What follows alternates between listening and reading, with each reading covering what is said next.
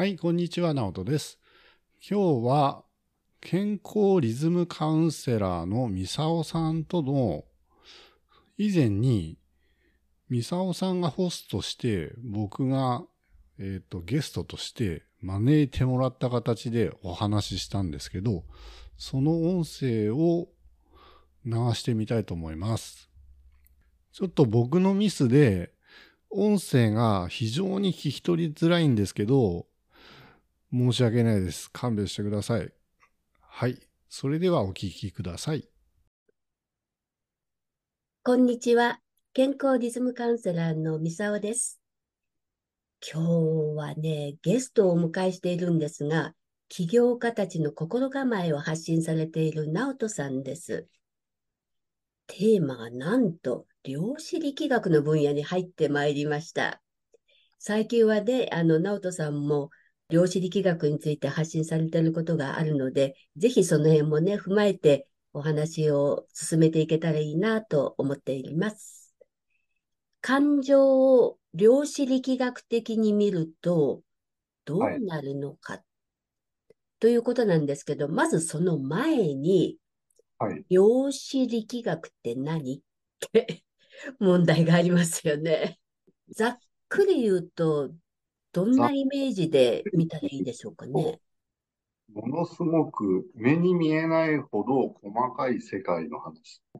例えば、僕たちの人間の体、これを顕微鏡とかで見ていくと、細胞を構成しているものは分解していくと原子になって、中性子とかになって、うん、さらに分解していくと、突き詰めていった先には素粒子っていうものになるんですけど、うん。それって、はい。目に見えない状態になりますよね。そうですね、もう顕微鏡とかでも見えない状態なんで、もともとその1900年代頭ぐらいから、アインシュタインとかうん、天才って呼ばれてる物理学者たちが研究しだしたのが始まりだと思うんです。うん、その頃からそういう研究をしていて、未だにこのわからないところが多すぎて、普段の生活でなんかそれを感じ取れるものっていうのはありますか？例えば、今はあの人間の体の細胞っていう話、細胞を分解したらっていう話をしましたけど、うん、私たちの感情とか、そういうものも、ものじゃないんですけど、うん、素粒子からできてるそうなんですね。うん。あの人とは馬が合うとか、なんとなくその誰かに会った時に嬉しい気持ちになるとか、逆に嫌な、嫌だなとか、こう、とっさに感じちゃうような場面とかって、ね、何かしら体験が皆さんあると思うんですけど、そういう部分ってどうなんでしょうね？感情を量子力学的に言うと、例えばその馬が合うとか合わないと、その相手の波長が合わない人だったりすると、不快に感じたりっていうことになってしまうんです。自分から出てる気持ちとか感情のその波長があるっていうことですよね。そうですね。その振動している部分がこう相手に目に見えないけど伝わってるっていう。はい。まあ、その辺が量子力学でいうその振動の部分。目に見えないけどこう伝わってるみたいな。この素粒子っていうのは、物質であるときと波であるときの二面性があってですね。例えばね、感情でよく言われるのは喜怒哀楽はいはい。ありますよね。うん。で、その喜怒哀楽の中でも、まあ、量子力学的にこう見ていくと、いくつかこう分類されると思うんですよ。はいはい。エネルギーってやっぱり高いとか低い、それから、まあ、言葉でもそうですけど、ポジティブなものとネガティブなもの？はいはいはい。っていうものがありますよね。はい。その、我々がこう発信しているその波動も感情を乗せたときにね、そういうものを感じるから、それを受けた側が、ああと思う部分になるんでしょうね、おそらく。そうですね。感情によって、高かったり低かったりするって言いますか。うん。喜怒哀楽で言うと、怒りとかそういう感情は低い波動になってしまいますし、喜びだとか、愛とか、これが一番高い波動うん。だと言われてます。そうですよね。はい。で、普段、なんだろう、人間が感情をこうコントロールするっていうのかな。感情的な人はもうそのまま良くも悪くもバーッと外へ出ちゃいますけど、あの、ビジネス上でやっぱり自分のね、感情をある程度こうコントロールしなきゃいけない場面とかって結構あるじゃないですか。はい、ありますね。ね。で、そういう時に自分の波動を変えるっていうのかな、感情を切り替える？感情を切り替えるっていうことは、その、量子力学的に言うと、その、周波数を変えるっていうことになるんですよね。この低い周波数から高い周波数に切り替えるっていうことになりますね。ね。はい。そしたら、量子力学的に言うと、それを切り替えるときって、どういうポイントがあると思いますか？ファミレスで子供が騒いでたときに、それに対して元気な子供で可愛いなって思うのか、でクソガキだって思うのか、そういう感じですね。この二つで波動がガラッと変わりますよね。うん。起こってることは一つなんだ。そうですよね。うんに。対してどう捉えるかっていうのは、だから、心のあり方が結構反映されてきますよね、その時。そうですね。そうすると、やっぱり自分が例えばね、体調が悪いとか、たまたまこう虫の居所が悪い時に、相手がね、不用意の言葉を投げちゃったりした時に、それに過剰に反応しちゃうとか、部分っていうのも出てきますよね。誘発されちゃうっていうか、エネルギーがさらに倍増されちゃう。良くも悪くもそこでこう、火がついちゃうみたいな。そうですね。うんやっぱ、その低い感情の人が入ってくると、それ映ってしまうので、ですよね。うんということは、あの、低いのは、うん低いのも映るっていうのはよくわかりますよね。あの、い一瞬で気分悪くなりますからね。だけど、それを今度、ポジティブな形でっていうと、どうでしょうか？あの、なんだろうな。お祝い事とか、例えば誕生日のお祝いとか、そういうことで、あの、みんなが集まってワーワーやってる時っていうのは結構ポテンション上がりますよね。はい。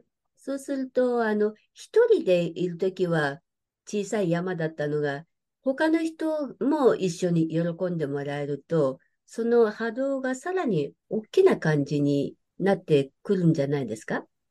そうですね。やっぱり一人より二人だし、うん。二人よりもっとたくさんの人が高くなります。うん。そうすると自分の周りの環境とかっていうのもすごく影響してきますよね。そうですね。それも重要ですね。重要ですよね。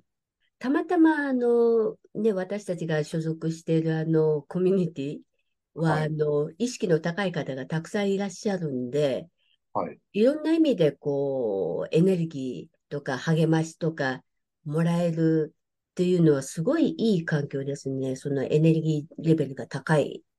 はい。それは本当にそう思いますね。ねえ。逆に自分が進歩したいとか、いい精神状態でいたいっていう場合には、自分がこういる環境を選ぶっていうこともすごく重要じゃないかと思うんですけど、そうですね。まさにそうだと思います。ねそれに、自分がそういう高い波動でいると、そういう人が集まってくると思うんですね、自分の周りに。うん。あ、確かに。うんうん。はい自分からそういうところに行くっていうのも大事ですけど、普段の何気ない生活が重要だと思うんですよ。うん。家族とどういうふうに接するとか、うん。例えば奥さんとか子供とかに愛情を持って優しく接してあげるとか、うん。そういうふ何気ない行動を変えていくことによって、こう自分の波動を日常から上げていくうん。習慣をつけることが大事だと。あ、そうですよね。まあ、家族は一番身近な存在ですよね。はい。毎日ね、生活圏が一緒ですからね。自分のこう、あり方をこう、習慣化するための一つの事例としては、毎日の自分の家庭内の環境を整えるというのが、まず一番手短な課題になるでしょうかね。もうそこから始めたらいいんじゃないでしょうかね。うん。これだったら、誰でもす始められそうですね。そうですね。うん。まずはだから、家族、一人暮らしの方だったら、あの、例えば職場で一番よく接する人とどういうふうに接するかとか、そういうことを考えるのもいいんじゃないかなと思います。自分がその意識を持つことで波動が変わる。変わった波動が少しずつこう相手に伝わっていくと、やっぱり相手も少しずつそれ受け入れられるような居心地のいいものに変わってくるんじゃないですかね。はい、そうですよね。やっうぱり、ん。お互いにこう、干渉し合うみたいな感じになると思うんで、うん。例えば、ムカつく人がいるんだったら、その、ムカつく人を変えようとするんじゃなくて、うん。まず自分自身を変えてですね、高い波動で接してあげれば、自然とその相手も良い風に変わってくるんじゃないでしょうかね。苦手意識をちょっと外すっていうところからでしょうかね。なかなかこう、なんだろう、初めから苦手意識を持ってる相手に対してだと、やっぱりちょっと躊躇するもんが、うっと出てきそうな気はするんですけど、その時にちょっと切り替えるポイントって何かありますか？悪いとこじゃなくて、その人のいいところを探して見てあげるってことです。ああ、それ重要なポイントですね。そうですね。やっぱり、あの、嫌いな人だと嫌なとこばっかり目に行ってしまうと思うんですけど、うんあの、人間なんで絶対嫌なとこもいいところも誰もが持ってるんで、うん。絶対いいところもあるはずなんですよね。そうですよね。うん。自分だって同じですよね。いいとこもあれば悪いところもあるから。そうです。そういうところを意識して、見つけて、見てあげるといいんじゃないでしょうかね。ああ、それはいい行動パターンに、ね、なっていけたらいいかなと思いますね。今日はなんか難しいテーマからね、いろいろお話を進めてきましたけれど、直人さんのおかげでですね、だいぶ基本的なレベルで、あの、実践できそうなポイントがね、出てきたんじゃないかなと思います。今日は量子力学的ものの考え方っていうんでしょうか。まあ、それで感情をね、どういうふうに扱っていったらいいのかなっていうのが、ちょっとでもね、なんか気づきがあったら嬉しいなと思います。今日は直人さんいろいろと教えていただいてありがとうございます。いいえ、こちらこそありがとうございました。今日のゲストは、起業家たちの心構えを発信されている直人さん。お相手は、健康リズムカウンセラーのミサオでした。ありがとうございます。ありがとうございました。